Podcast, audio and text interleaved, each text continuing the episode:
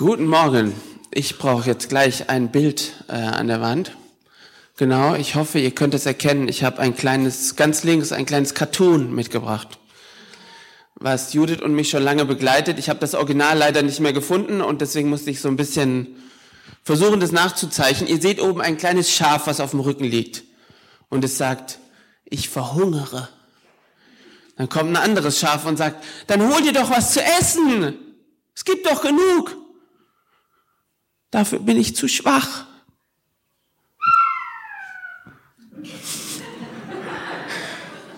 Und dann am Ende dieses Bild sagt sie wieder, ich verhungere.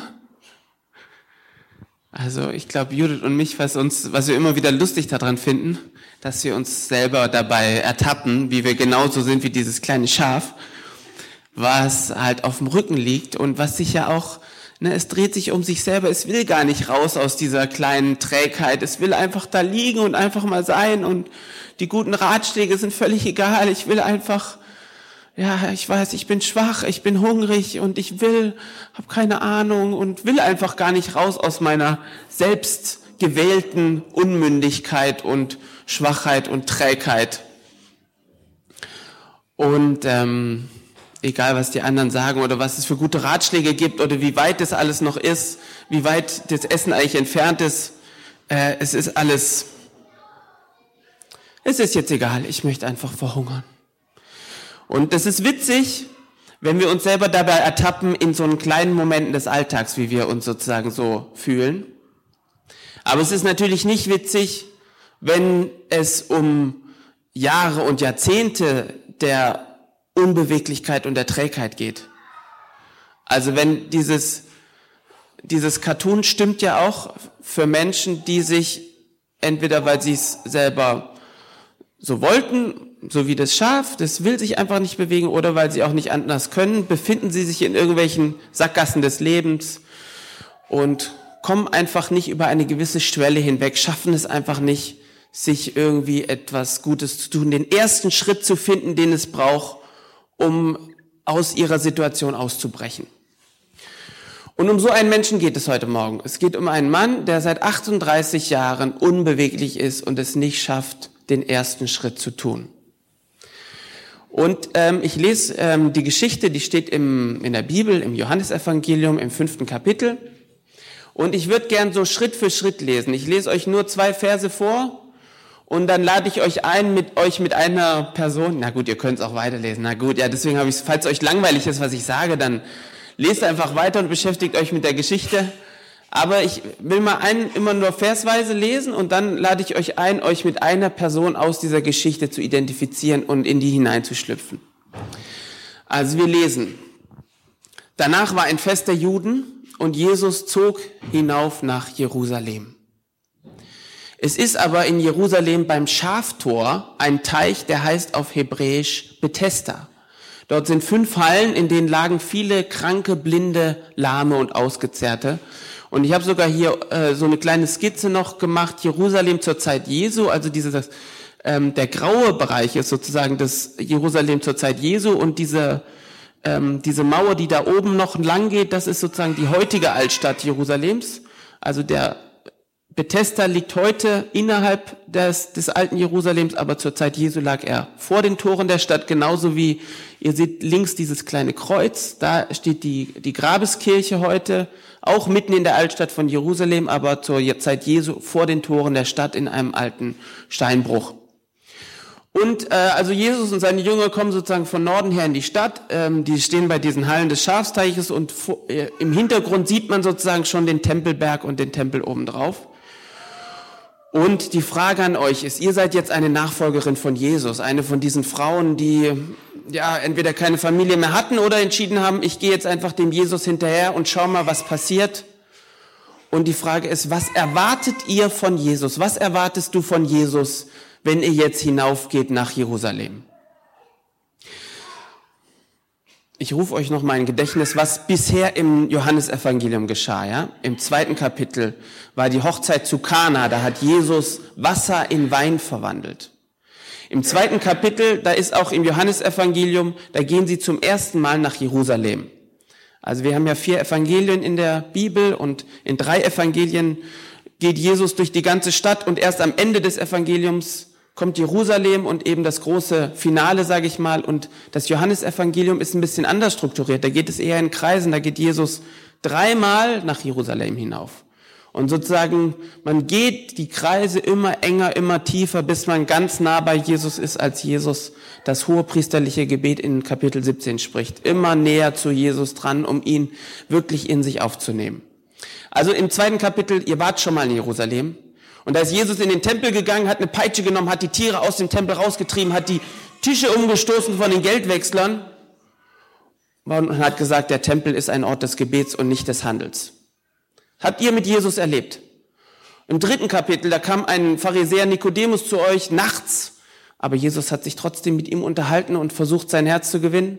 Im vierten Kapitel, ähm, da hat Jesus einen, den Sohn eines königlichen Beamten geheilt, und zwar ohne, dass dieser Sohn irgendwo bei Jesus da war. Allein dadurch, dass Jesus gesagt hat, du gehst nach Hause und dein Sohn ist geheilt. Allein dadurch wurde dieser Sohn schon geheilt.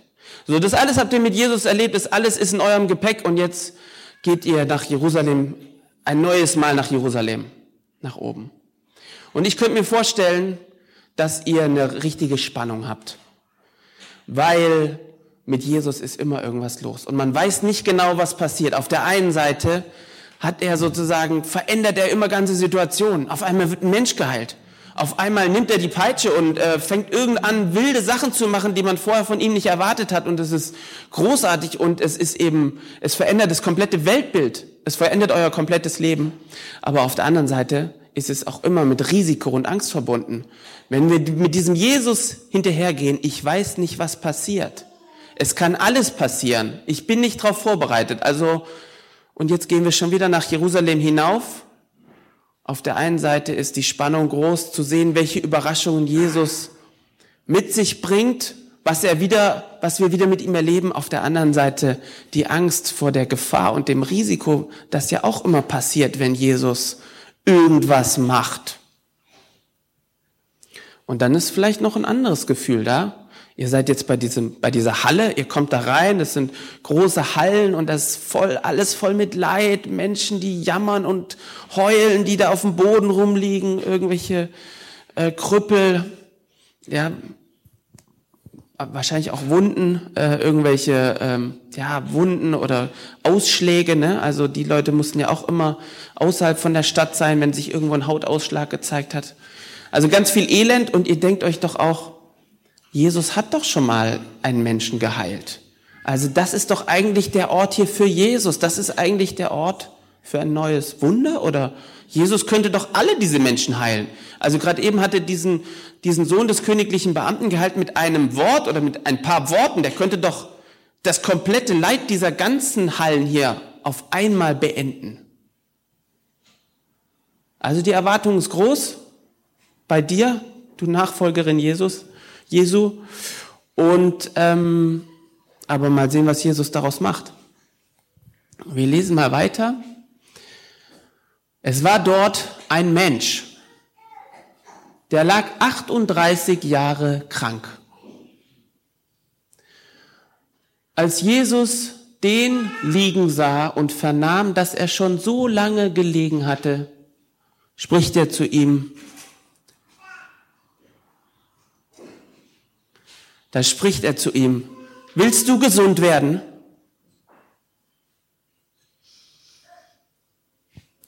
Und ihr seid jetzt oder wir sind jetzt der Mensch, der direkt neben diesem 38 Jahre leidenden Menschen liegt. Ja, die ganze Halle ist voll von Krüppeln und Kranken und ausgezerrten Menschen.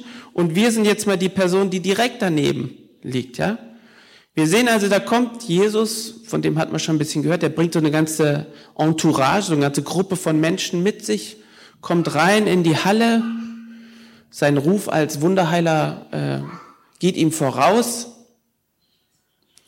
und ähm, er hält direkt neben dir an und fragt, willst du gesund werden? Welche Gedanken gehen dir jetzt durch den Kopf? Also ich glaube, mein erster Gedanke, wenn ich hier liegen würde, wäre, was ist das für eine, was ist das für eine Frage? Wie kann man so eine Frage überhaupt stellen? Der Mensch steht 38 Jahre, liegt er schon hier. Was soll das für eine Frage sein? Wie unverschämt ist das? Wie frech eigentlich? Wie arrogant? Du kannst doch jemanden, der so lange leidet, nicht fragen, ob er gesund werden will. Das ist keine Frage für den Menschen. Natürlich will er gesund werden. Was soll das? Was soll diese Frage? Und im selben Moment, wo du das denkst, kommt vielleicht noch ein anderer kommt vielleicht noch ein anderes Gefühl hoch und du denkst, warum hält er da an? Warum hält er bei dem Menschen direkt neben mir an? Warum geht er nicht einen Schritt weiter und kommt zu mir? Warum fragt Jesus mich denn nicht, willst du gesund werden? Ich liege doch auch schon ganz lange hier. Ich will auch gesund werden. Ich will auch gesund werden. Mach mich doch gesund. Komm doch zu mir, geh doch einen Schritt weiter. Frag mich, frag mich.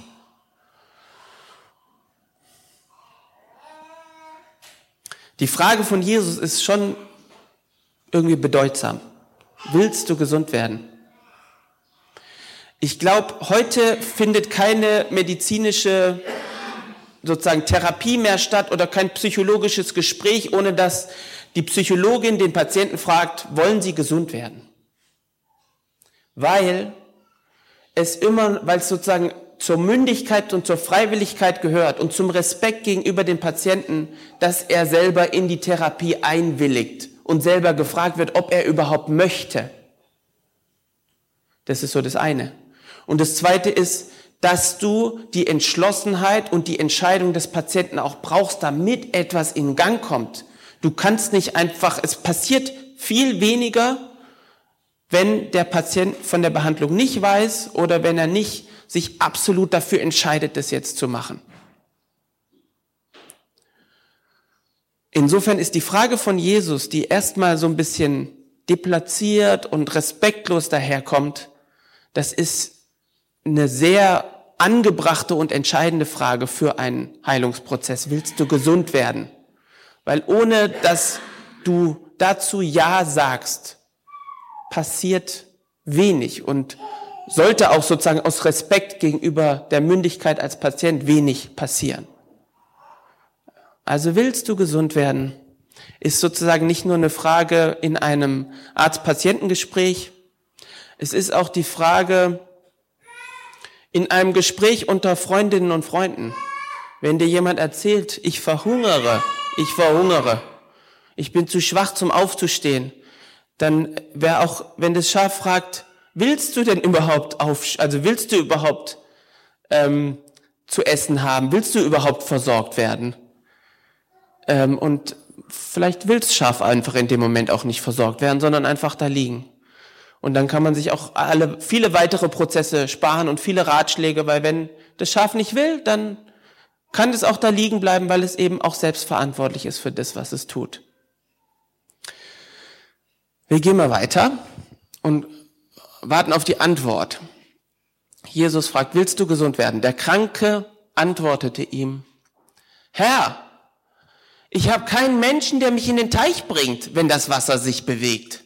Wenn ich aber hinkomme, so steigt ein anderer vor mir hinein.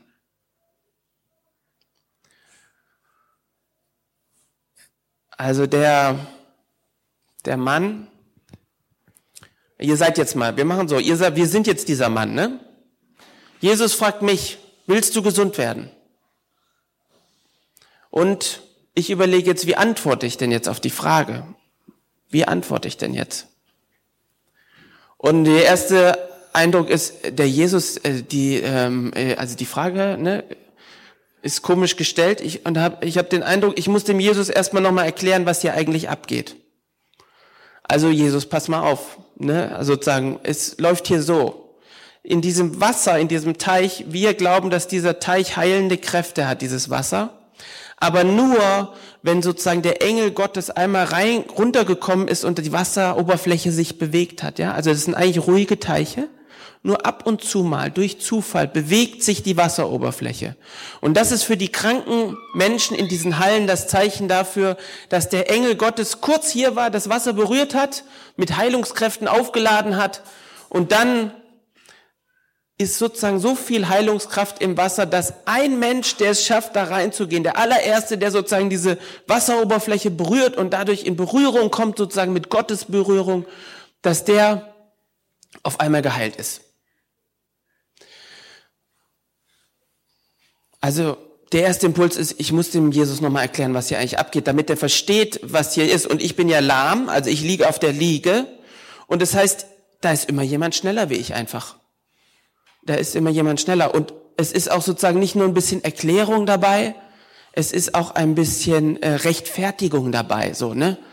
Also äh, äh, der Mensch hat den Eindruck, ich, er muss sich rechtfertigen für die 38 Jahre, der er hier liegt.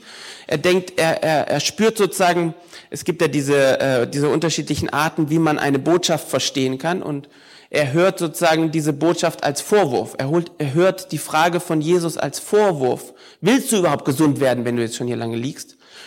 Und er denkt, er muss sich erstmal rechtfertigen dafür, dass er hier ist und erklärt nochmal Jesus, wie das funktioniert und erklärt ihm ganz genau, warum das eben nicht geht, dass er da ins Wasser reinkommt. Aber vielleicht wäre trotzdem die richtige Frage oder richtig in Anführungszeichen die Antwort gewesen, ja. Ja, ich möchte gesund werden. Weil eigentlich will doch Jesus nichts anderes hören. Und obwohl der Mensch sozusagen diese Frage nicht eindeutig mit Ja beantwortet, was in einem heute in einem psychologischen Gespräch bestimmt würde man so lange warten, bis der Mensch auch wirklich Ja sagt. Aber Jesus wartet nicht, bis er eindeutig Ja sagt, sondern Jesus spricht zu ihm, steh auf, nimm dein Bett und geh hin. Und sogleich wurde der Mensch gesund und nahm sein Bett und ging hin. Es war aber an dem Tag Sabbat.